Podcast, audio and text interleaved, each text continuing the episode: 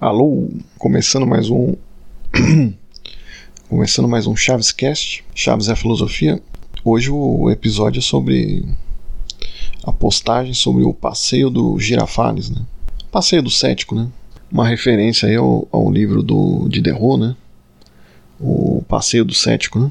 Então a frase inicial é não diga com tanta certeza, né?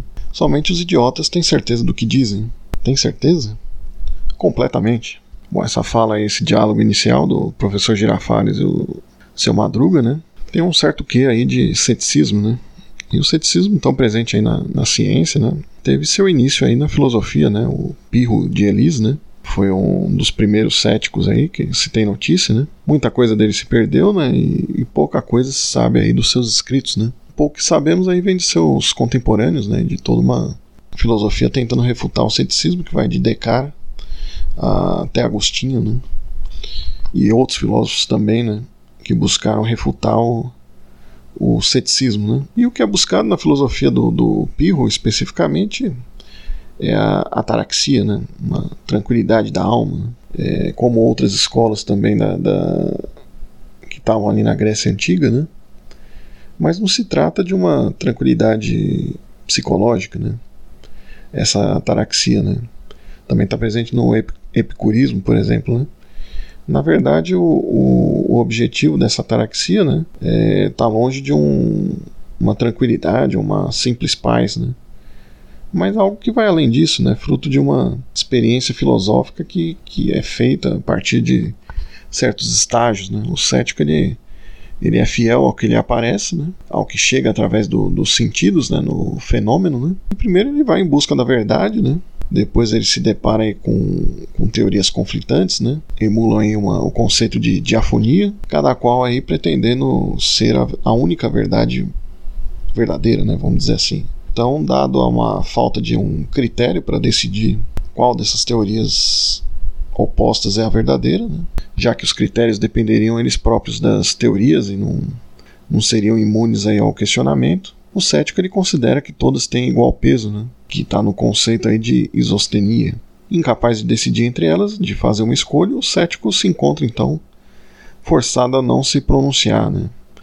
Que seria o contexto da afasia, né? A ausência de fala, né? E portanto ele é levado a partir disso a suspender seu juízo, né?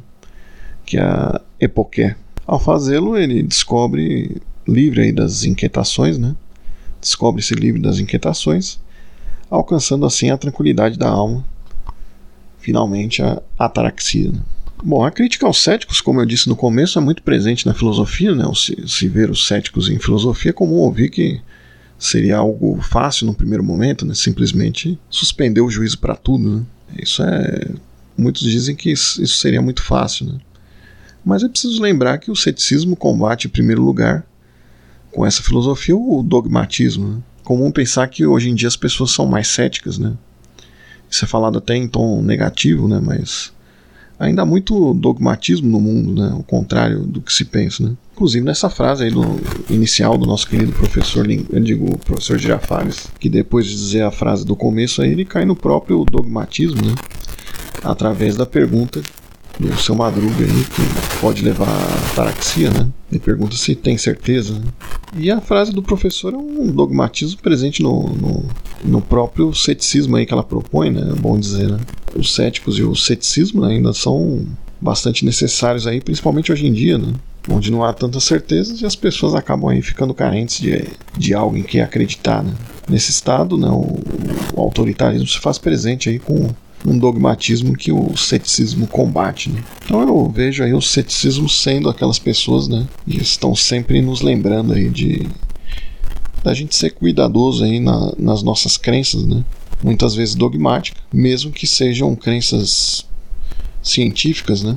É, embasadas cientificamente, é preciso ter uma certa abertura, né? E isso não, não quer dizer uma anticiência, né? Pelo contrário, até vou encerrar a postagem aqui com uma bela frase do, do Carl Sagan, né? que ilustra um pouco isso, né?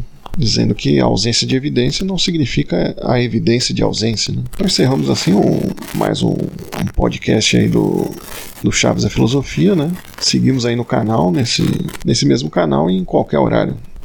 Um abraço a todos.